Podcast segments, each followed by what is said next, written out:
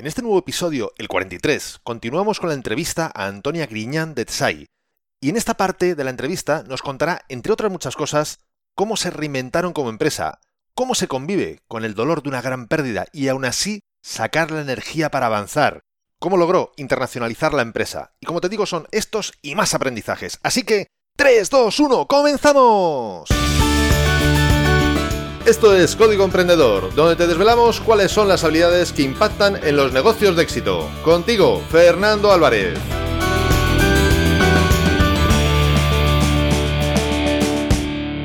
Aquí estamos un episodio más, una semana más, siempre desde la trinchera, desde donde los emprendedores producen resultados, desde donde tiene lugar la acción. En la parte anterior de la entrevista a Antonia, nos contaba cómo tuvieron que reinventarse como empresa y cómo los trabajadores fueron recompensados por su compromiso y esfuerzo. Así que continuamos con la entrevista.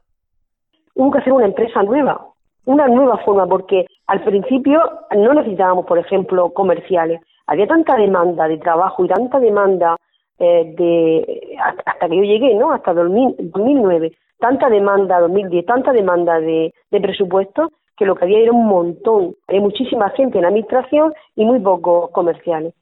había que darle la vuelta totalmente a esa situación. Necesitábamos muchísimos comerciales para salir a la calle a vender, para salir a la calle a conseguir más eh, otros nichos de, negocio, otros nichos de donde pudiéramos eh, mm, conseguir contratos y eh, los administrativos pues tenían menos trabajo. ¿Qué había que hacer? ¿Despedir a, los administrativos que llevan allí 15 años y contratar gente nueva de la calle para, para ser comerciales? No. ¿Qué hicimos? De alguna manera, esos administrativos los reciclamos para que se hicieran comerciales. Si eran los que mejor conocían la empresa, conocían la filosofía, conocían la forma de trabajar. Eh, ¿Qué pasa? No eran técnicos, es cierto, pero realmente para abrir las puertas de una empresa en, un primer momento no hace falta ser técnico. El técnico tiene que ir cuando ya nos, nos, mandan un presupuesto para ofertar. Pero para que nos manden ese presupuesto, tú tienes que explicarle al cliente qué somos, qué hacemos, en qué le podemos ayudar, qué valor podemos aportar. Y ellos lo sabían. Entonces reciclamos a los, trabajadores y para no tener que despedir a nadie y poder conservar el, el talento que había en la empresa, que la gente no es capaz de hacer una sola cosa. La gente puede hacer muchas cosas porque si tiene una base es fácil aprender otras cosas. Entonces, bueno, todo eso fueron sacrificios y fueron cambios que ellos tuvieron que aceptar y tuvieron que asumir, digerir. Bueno, pues ahora esos resultados se ven donde, bien, pues así ha subido el sueldo, no un 8 que se bajó, si les ha subido un 10%. A todos. Eso fue lo que yo prometí. Y, y la palabra tiene que ser ley. Quiero decir, sin necesidad de escribir, de firmar nada, que ahora todo se firma, todo se escribe. La palabra, el honor es lo que nos distingue a unos seres de otros. O sea, todos nacemos iguales. Hay gente que nace en una familia rica, una familia eh, humilde, o quien nace guapo, quien nace menos agraciado, más inteligente o menos, pero todos nacemos con dignidad. Que a lo largo de la vida eso no lo podemos perder jamás. Nuestra palabra, mi marido decía que la palabra era sagrada nunca mm, mm, digas algo que no puedes cumplir y nunca digas algo y luego no lo hagas, porque perderás toda la credibilidad. Y yo eso lo prometí y lo cumplí a rajatabla. Cuando llegó el momento, recuerdo aquella reunión, aquella mm, reunión en donde subieron todos para arriba y les dije, tengo buenas noticias. Hombre, se quedaron que no aplaudieron de milagro. Hombre, buenas noticias. Digo, sí. Digo, vamos a restaurar los salarios. ¿El 8%? Digo, sí, más un 2. Esa es la recompensa de vuestra apuesta por la empresa y vuestro sacrificio, vuestro trabajo y vuestra lealtad. Eso tiene que tener también una recompensa económica, además de valorarlo, por supuesto. No vean los contextos que se pusieron todos. Porque yo fue una fiesta. Sobre todo porque no era esperado, porque claro, que un día de repente no, te levantes no, era esperado. y te vuelvas a la cama sabiendo que has aumentado un 10% tu sueldo, pues hombre, eso siempre alegra. Bueno, mucha gente pensaba que a mí se me iba a olvidar lo que dije aquel día, y a mí no se me olvida nada, nada, en absoluto. Eso es bueno porque además eso genera confianza, en este caso en el liderazgo, en tu liderazgo. Claro. Cambiando un poquito de, de torna, yéndome a lo, a lo más personal, ¿Cómo hiciste para poder convivir con el dolor de tu pérdida y el empuje necesario que era, que era necesario, o sea, porque era imprescindible para sacar una empresa, un reto de esta envergadura? ¿Cómo hiciste para convivir con esas dos cosas? Mira, mucha gente me dice, personas, que, que yo he salvado Tesai. Y yo pienso que es al revés. Tesai me salvó a mí. Porque yo toda aquella frustración, toda aquella rabia, todo aquel dolor, toda aquella amargura que vivía tan intensa, los canalicé en mi trabajo y en, en, esforzarme cada día más, en, en trabajar. Todo eso lo canalicé y lo pude sacar fuera de esa manera, volcándome en la empresa y volcándome en trabajar. Y luego algo que, que sí supe hacer bien, porque una mujer, una madre sabe hacerlo, es no hacer sufrir a las personas que quiere, ¿no? Una madre cuando está enferma, pues eh, intenta disimular de sus hijos para que no vean que está malita o que, que le duele la cabeza o que le tiene fiebre, ¿no? Y intenta actuar con normalidad. Eso lo llevamos nosotras, las mujeres, lo llevamos en el, en el ADN, ¿no? Y bien, yo lo que hice en Tesai fue, mm, bien, yo llegaba a casa y cuando yo me quitaba, quitaba el traje de empresaria y me quitaba el maquillaje, pues volvía a ser la mujer pues dolida y volvía a ser la persona que era y lloraba pues todo lo que tenía que llorar y más en casa. Pero por la mañana cuando me duchaba pues y me, y me cambiaba y sabía que iba al trabajo, yo me maquillaba como hacen las geisas, borran el rostro y pintan lo que los demás quieren ver. Pues yo me pintaba y me arreglaba y me, y me ponía lo más guapa posible y lo mejor arreglada posible y jamás llegué triste a mi empresa siempre llegué positiva y por la mañana entrar una sonrisa y darle los buenos días a todos, a cada uno de los que había allí. Buenos días, ¿cómo estáis? Vamos a empezar el día, estéis con ánimo, hoy no empezará un día duro, pero tenemos fuerza hacia transmitirle todo eso que yo quería que ellos sintieran y que ellos jamás me vieran a mí triste, ni derrotada, ni, ni con cara de, de, haber llorado toda la noche, ¿de acuerdo? Eso se quedó para mi intimidad y lo que no le mostraba a mis hijos tampoco se lo mostraba a mis trabajadores. Pues eh, esa, eh, todo eso que, yo sentía lo volqué ahí en Tesai. Y fue mi salvación, de verdad. Antes de continuar, recuerda que este episodio de Código Emprendedor ha llegado a ti gracias a desdelatrinchera.com, donde podrás encontrar muchas más técnicas, estrategias y trucos para mejorar tus habilidades profesionales y llevar tu negocio mucho, mucho más lejos. ¿Y cómo hacías para levantarte? Y, o sea, quiero decir, tú misma acabas de decir que te pasabas toda la noche Ah, bueno, no todas las noches, pero que muchas noches a lo mejor te las pasabas llorando. Una cosa es el maquillaje, que bueno, entre comillas puede ser fácil, ¿no? O puede parecer fácil, ¿no? Pues te coges, te pones la pintura y ya está. Sí, pero ¿cómo pones la sonrisa? Que eso ya, eso ya es otro nivel. O sea, eso cuesta mucho más. ¿Cómo sonríes con toda la cara, no solo con la boca? Cuando tu interior, tu corazón, lo que te está pidiendo es llorar. ¿Cómo haces para levantarte, ir a trabajar todos los días? ¿Cómo, cómo hiciste para donde no había, eh, no sé, fuerza, esperanza, etcétera, tú creaste esa fuerza, esa esperanza. ¿Cómo lo hacías para sacar esa energía en un momento como ese? Mira, yo te lo he dicho al principio, mi marido me dejó llena de amor, de amor a, él, a mis hijos, y amor a la vida, me enseñó a amar a la vida. él, yo, yo creo que mi marido, yo nací sin alas y mi marido me las puso.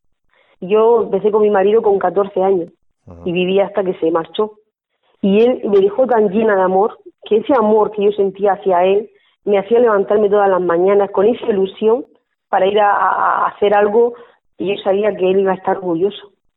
Y, y ese, yo creo que esa fuerza y esas ganas de trabajar y esa alegría que yo quería contagiar a los demás era lo que creía que tenía que hacer para que aquello funcionara. ¿Y lo sacaba de dónde? Del amor que llevaba dentro de mi corazón y de las ganas que tenía y de la, de la pasión que tenía porque ese proyecto fuera adelante. Por mis hijos también, por mis hijos también, no, no los he mencionado, pero mis hijos han hecho, han hecho tres ingenierías. Y una de las cosas más importantes que ocurrió, eh, a mí me ocurrieron tres milagros. Yo digo, los llamo milagros. El primero fue un día que, que de esos días que, que sales derrotada de la empresa, no por el trabajo, no por, la, por el tema financiero, sino por las personas que te defraudan, aquellas personas las que tú esperas eh, que te ayuden, que te apoyen, pues de manera inexplicable te dan la espalda y no solamente eso, que intentan hundir por intereses personales por, o porque, porque en realidad jamás nos han querido, pienso yo. Entonces, eh, yo recuerdo una noche salí de Tesai derrotada, totalmente derrotada, tan derrotada y tan frustrada que cogí el, llevo el coche de mi marido ahora porque él tenía un coche y lo vendía, me quedé con el suyo. Y salí a casa y todo fue montar en el coche y me rompí, rompí a llorar y rompí una desesperación total y pensé no voy a ser capaz de hacerlo, no voy a hacer esto, es, demasiado para mí, es una losa muy grande y, yo decía Señor no, no voy a poder y recuerdo que yendo hacia casa sonó el teléfono del coche y era mi hijo que estaba estudiando en Valencia, estaba haciendo industriales. Y claro, él no sabía nada. Yo a mis hijos no le trasladaba ningún problema de lo que tenían ni ninguna de las, de las cosas que, que, de los retos que cada día nos surgían, porque yo, yo quería que ellos estudiaran sin entrar en sus carreras y ya tenían bastante con la pérdida de su padre para que también estuviera contándole todas las penurias que estaba pasando en la empresa. Y recuerdo que me llamó mi hijo emocionado, me dice, mamá, ¿dónde estás? Y le dice, mira, voy en el coche. Y dice, con el mano libre. Hombre, por supuesto, hombre, cómo no. Intentando disimular la situación que yo, en ese momento, el estado anímico en el que me encontraba. Y recuerdo que, que, empezó a hablarme, mamá, cómo me gusta la carrera. Qué contento estoy de que papá me, me, me inculcara eh, eh, la ingeniería. Estaba haciendo ya Está chulísima, mamá. Estoy aprendiendo, estoy, estoy encantado de, de, de lo que estamos estudiando, lo que estamos haciendo.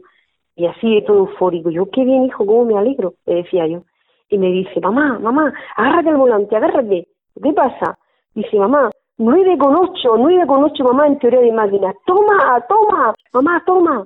Y yo digo, muy bien, hijo, muy bien, enhorabuena, felicitándole. Y de golpe hizo un, hizo un laxo, se cayó. Yo pensé que había perdido la, había perdido la línea. Y de pronto baja el tono de voz y me dice, mamá, aguanta, mamá, aguanta que llego, mamá, aguanta. Yo me quedé Digo, no te preocupes, hijo, no te preocupes, estoy bien, tranquilo. cuando colgué el teléfono, no podía dar crédito a lo que había ocurrido allí en, en el habitáculo de ese coche. O sea, ¿cómo mi hijo me dice eso en ese momento? Yo recuerdo que miré hacia el lado y visualicé a mi marido ahí sentado y le dije, ¿qué? ¿Ves que tiro la toalla y me mandan la caballería, no? Y, y yo sonreí, ¿no? Porque no me lo podía creer. No me podía creer lo que mi hijo me acababa de decir. Tú no te imaginas cómo yo me levanté al día siguiente y me fui a la empresa. No te lo imaginas. Deseché todas las malas ideas y todos los pensamientos negativos mm, se, fueron fuera porque mi hijo quería la empresa y me pedía que aguantara. ¿Cómo lo va a aguantar una madre, Fernando? No, no, no, no hay, no hay opción, no hay alternativa. No, Por eso te digo que que, que en la vida ocurren cosas, no sé si serán casualidades o no, porque ya ni, ni siquiera me las planteo, ni siquiera intento eh, saber por qué ocurrieron. Pero ocurrieron cosas muy, muy significativas en todo ese periodo de tiempo que hizo que la empresa esté ahora donde está. Por ejemplo, cuando me dieron el premio empresario del año, fue también otro, el segundo milagro. Aquello fue también espectacular como ocurrió. Eh, fue cuando hubo la fuga de talentos, y aquellas personas en las que mi marido confiaba, que habían estado a su lado pues esos 25 años, que supuestamente eran las personas que podían ayudarme a, a, mantener la empresa, pues de, de, una manera inexplicable se marcharon y se montaron una empresa paralela, y se llevaron trabajadores y se llevaron clientes.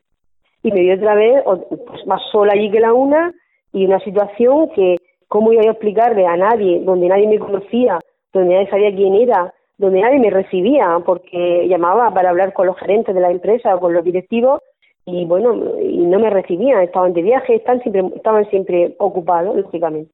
Y estas dos personas sí que tenían esa llave, esa puerta abierta porque habían estado toda la vida en la empresa y los conocían.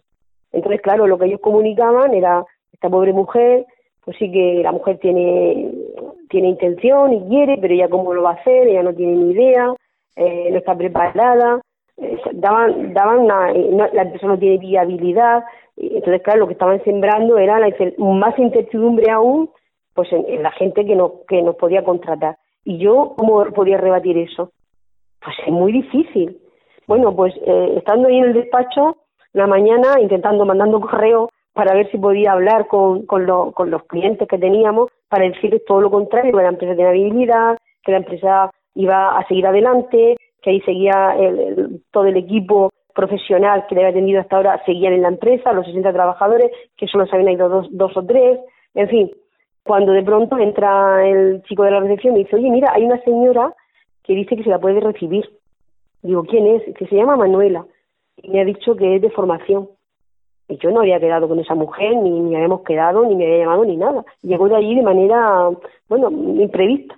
Cuando entró al despacho, que yo la recibí, por supuesto, pues me dijo que, bueno, que había ido a la empresa ahí al lado y que ella llevaba una escuela, llevaba, tenía un negocio de formación y que de pronto había visto el pedazo de empresa en este, así me lo dijo, he visto este pedazo de empresa y he dicho, jolín, voy a entrar, ya sé que no te pido cita, perdóname, y le dije, nada, no te preocupes, empezamos a hablar y hablar, y yo, mientras que ella hablaba y hablábamos las dos, de pronto se para y me dice, oye, perdona, ¿tú ya mucho tiempo aquí? Y yo me empecé a reír, digo, ¿se me nota mucho o qué? Y entonces, bueno, le conté todo, le conté toda la historia, cómo había llegado allí, qué estaba haciendo, y ella decía, madre mía, no me lo puedo creer, madre mía, no me lo puedo, ella no paraba de decir eso. Total, que se alargó la conversación y en vez de hablar de temas de formación, pues hablamos de nuestras vidas como mujeres y como profesionales. Ella se marchó y a los dos o tres días me llama y dice, mira Antonia, no paro de pensar en ti, no paro de darle vueltas a la cabeza. No te comenté, porque como nos liamos, como nos liamos a hablar, que yo soy la presidenta de la OMED, que es una, asociación empresarial de empresarios murcianos. Y tenemos un premio anual que le otorgamos a un empresario por su excelencia, por su trayectoria, y yo quiero que tú te presentes a ese premio. Y dije, pero ¿cómo voy a presentar yo? ¿Pero qué, qué trayectoria ni qué excelencia tengo yo? Que es cierto, pero tú eres un caso tan, tan particular, Antonia, y tan especial, has sido tan valiente y, estás teniendo una, unas capacidades que eso no, no, ella decía, no es normal. Y yo quiero, quiero que te presentes. Y además tenemos que presentar como mínimo 10 o 12 candidatos. Y yo le contesté, digo, bueno, no, y si, si es por rellenar, pues preséntame. Total, que ya hizo un currículo, ¿no? Ella una historia, me presentó y a los pocos días me llama gritándome, Antonia, Antonia, ha sido empresaria del año, Antonia, por unanimidad. Claro, eso fue también un gran revulsivo, porque salí en toda la prensa regional, me hicieron entrevistas en televisión, en la radio, y entonces se obró el segundo milagro aquellas personas que estaban tan ocupadas y no me querían recibir, de pronto querían saber quién era yo. Y eran ellos, las secretarias, las que me llamaban para concertar la fila. Y entonces empecé a visitar todos los clientes de Design. Y pude, pude explicar quién era yo, qué quería hacer, qué era mi empresa, por qué la empresa tenía viabilidad. Y eso fue el segundo milagro. Y el tercero fue la internacionalización de la empresa. Esas tres cosas la llamada de mi hijo, eh, la visita de Manuela Marín aquel día de manera casual, o llámale como quieras, y la internacionalización de la empresa han sido las tres claves fundamentales para que la empresa esté en la posición que está hoy día. Porque yo eh, recuerdo que yo iba a todas las conferencias, ponencias, yo no paraba de meterme en todos sitios.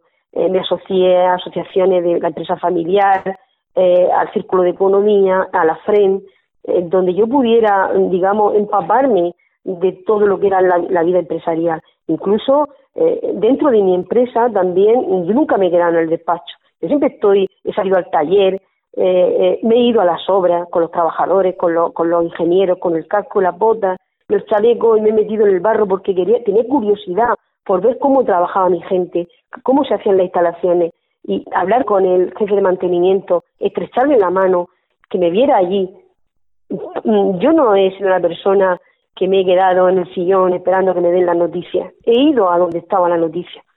Y si he podido participar en ella, mejor.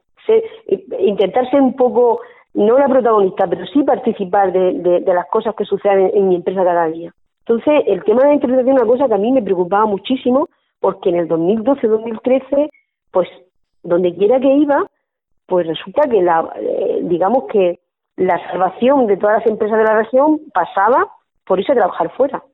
Y claro, yo me veía, me veía ahí frustrada y me veía ahí con una, con una eh, ansiedad porque no tenía un producto que yo pudiera vender fuera único. Yo soy, yo soy parte de un proyecto. O sea, de una desaladora, por ejemplo, yo hago la parte eléctrica la automatización, eh, pero no hago la desaladora entera. ¿Cómo podía yo irme fuera a vender esa parte exclusiva, sola? aparte de, todo el proyecto, era muy difícil, es imposible. Y entonces se me ocurrió, bueno, tuve una idea, un poco naif, pero que dio resultado, dio un buen resultado. Y fue, bueno, pues un día estando en casa, estaba viendo un programa de la 2, donde están estos, estos temas que ponen de naturaleza, ¿no? y estaba ahí en el sofá, ahí tapadico con la mantica un sábado por la tarde, y ahí entre cabezada y cabezada, que siempre, que siempre pasa cuando ves esos programas, pues mm, vi que había hay cinco islas, están hablando de unas cinco islas que estaban en el Pacífico, que todas ellas se habían colonizado con el mismo tipo de vegetación. Y yo al principio no lo vi bien, pero llegué ahí cuando empecé a prestar atención, cuando había caído un coco ahí a la orilla de la, en la arena, en ese perillo y en esa que ese mm, eh, que es verrugoso, ¿no? Eh, ese, esa piel verrugosa que tiene el coco, ahí se incrustaban las semillas y los pólenes. Y cuando venía la marea, veía cómo se la llevaban, los cocos iban flotando con las corrientes y llegaban a, las otras islas. Y luego, cuando llegaban los monzones las lluvias, con el paso de los años, pues allí esas semillas germinaban y de alguna manera se habían poblado así. Y a mí, recuerdo que salté del sofá, chasqueando los dedos, de verdad, ¿eh? salté del sofá. Y dije, ya sé cómo nos vamos a internacionalizar, montado en coco. Al día siguiente entré por la mañana con, esa vitalidad que me caracteriza y llamé a todo el mundo a la sala de juntas. Y le dije, chicos, necesitamos un listado de empresas españolas afincadas en, fuera que necesiten un partner como nosotros. Entonces hicimos un listado de empresas como SACIR, OHL, ZB Group y cogimos el coche y empezamos desde el norte para abajo, visitando todas, las empresas y ofreciendo nuestro servicio. La primera, el primer coco en el que nos montamos para irnos a Brasil fue ZB Group. Con ellos nos fuimos a hacer una planta de eh, reciclaje, de escombro. Y bueno, fue genial porque aquí lo que hicimos fue montar todos los cuadros y luego los desmontamos, los montamos en contenedores, nos fuimos para allá con dos oficiales, ahí contratamos gente y montamos la planta. En la, automatización, el programa se le cargó aquí al autómata y desde allí, eh, conexionados por control remoto, programamos la, la, planta desde Murcia a, a Sao Paulo. Programamos por control remoto. Yo estaba alucinada. A mí era tan nuevo aquello esa tecnología que yo, vamos, yo flipaba viendo cómo el programador desde aquí podía hacer que la planta funcionara en, en Brasil. Bueno, después hemos estado en Argelia, que eso también es, ha sido una odisea. Yo lo más lejos que había ido sola, ¿eh? Con mi marido he viajado por toda Europa y por muchos países, pero sola, ya te dije que lo conocí con 14 años y nos casamos, yo tenía 20 cuando me casé. Sola, lo más lejos que había ido era el corte inglés. Los jueves, los jueves al supermercado, sola. Todos los jueves iba al supermercado del Cortines porque me encantaba ir allí a comprar. Me encanta ir allí.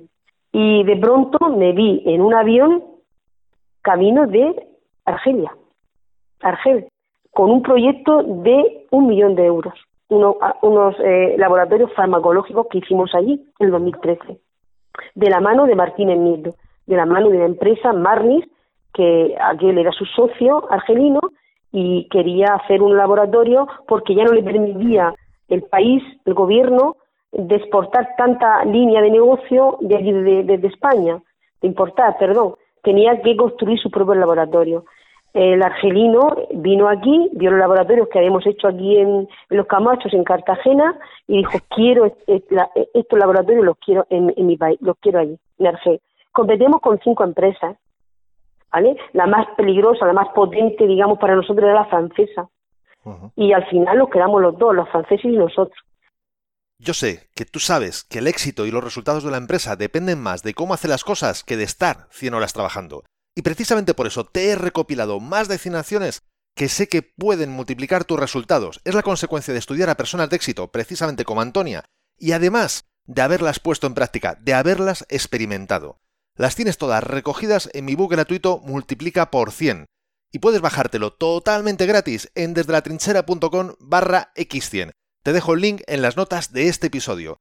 Y además, te explico un sencillo método para aplicarlas de forma que ya notes las mejoras en tus resultados, incluso habiendo solo aplicado unas pocas de estas acciones todo este último rato has estado hablando de un montón de cuestiones eléctricas eh, o electrónicas, bueno, sí, eléctricas más que electrónicas, que bueno, entiendo que tú hace 10 años no tendrías, mm, no sé si la más remota idea, pero por lo menos muy poca idea. No, no, no, no, no, no, no, no nada, para nada. Yo era uno, vamos, de electricidad, bueno, y sobre todo de automatización, que es, digamos, la, la, el punto de aparte de mi empresa, porque hay muchas empresas eléctricas industriales, pero que tan complementarias como esta, que somos líderes en la automatización industrial, mm, yo eso no había oído hablar en mi vida.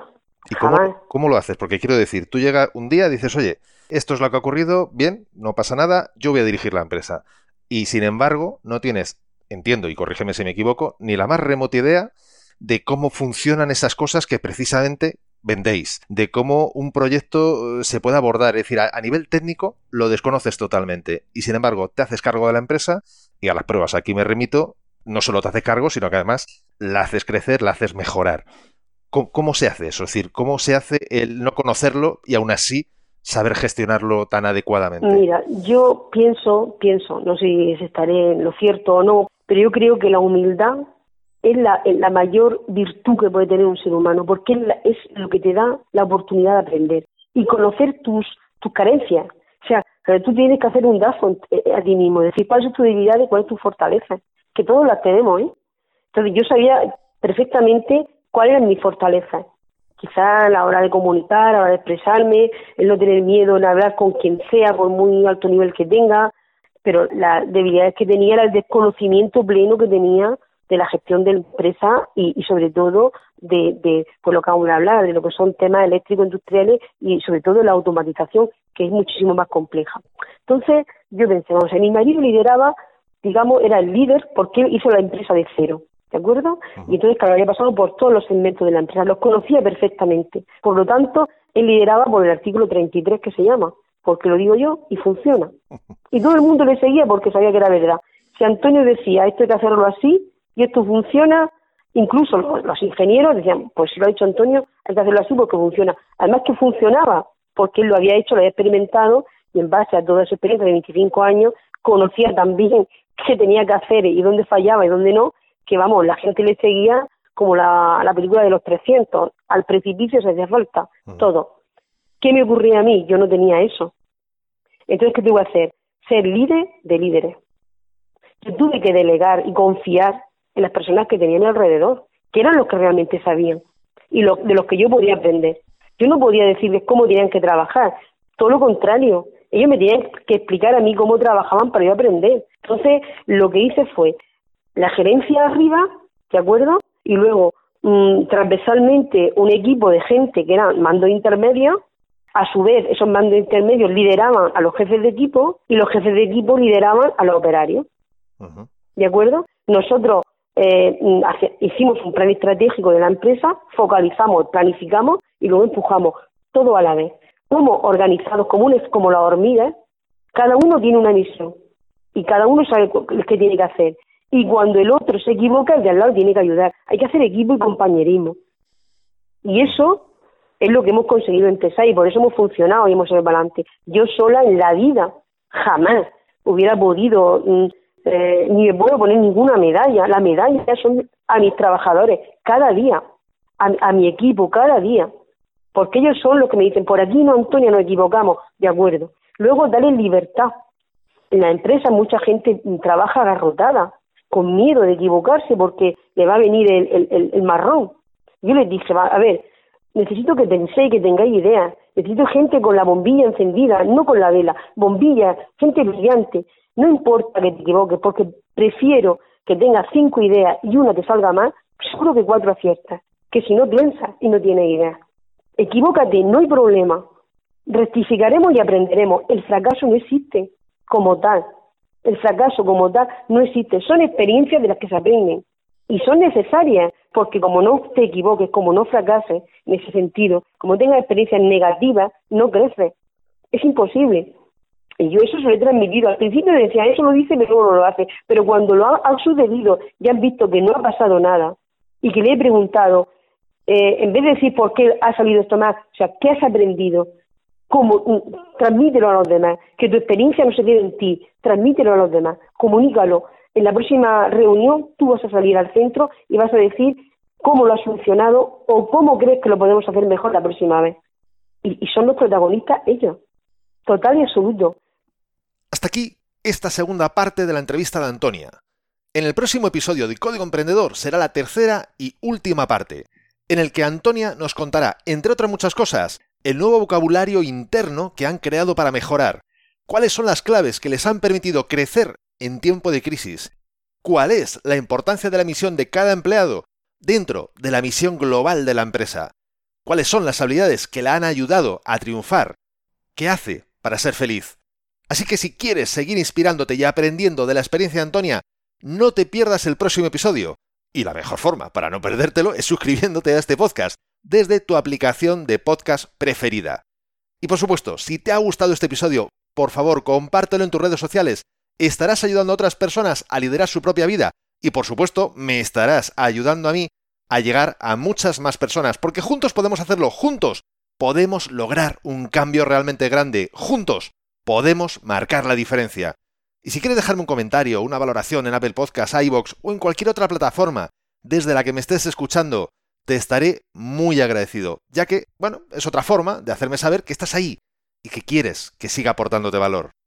Y ya lo sabes, el mejor momento para ponerte en acción fue ayer, el segundo mejor momento es ahora. Y esto ha sido todo por hoy. Nos escuchamos en el próximo episodio, donde aprenderemos más sobre las habilidades que impactan en tu negocio. Y acuérdate de disfrutar, a no ser que tengas otros planes. ¡Hasta pronto!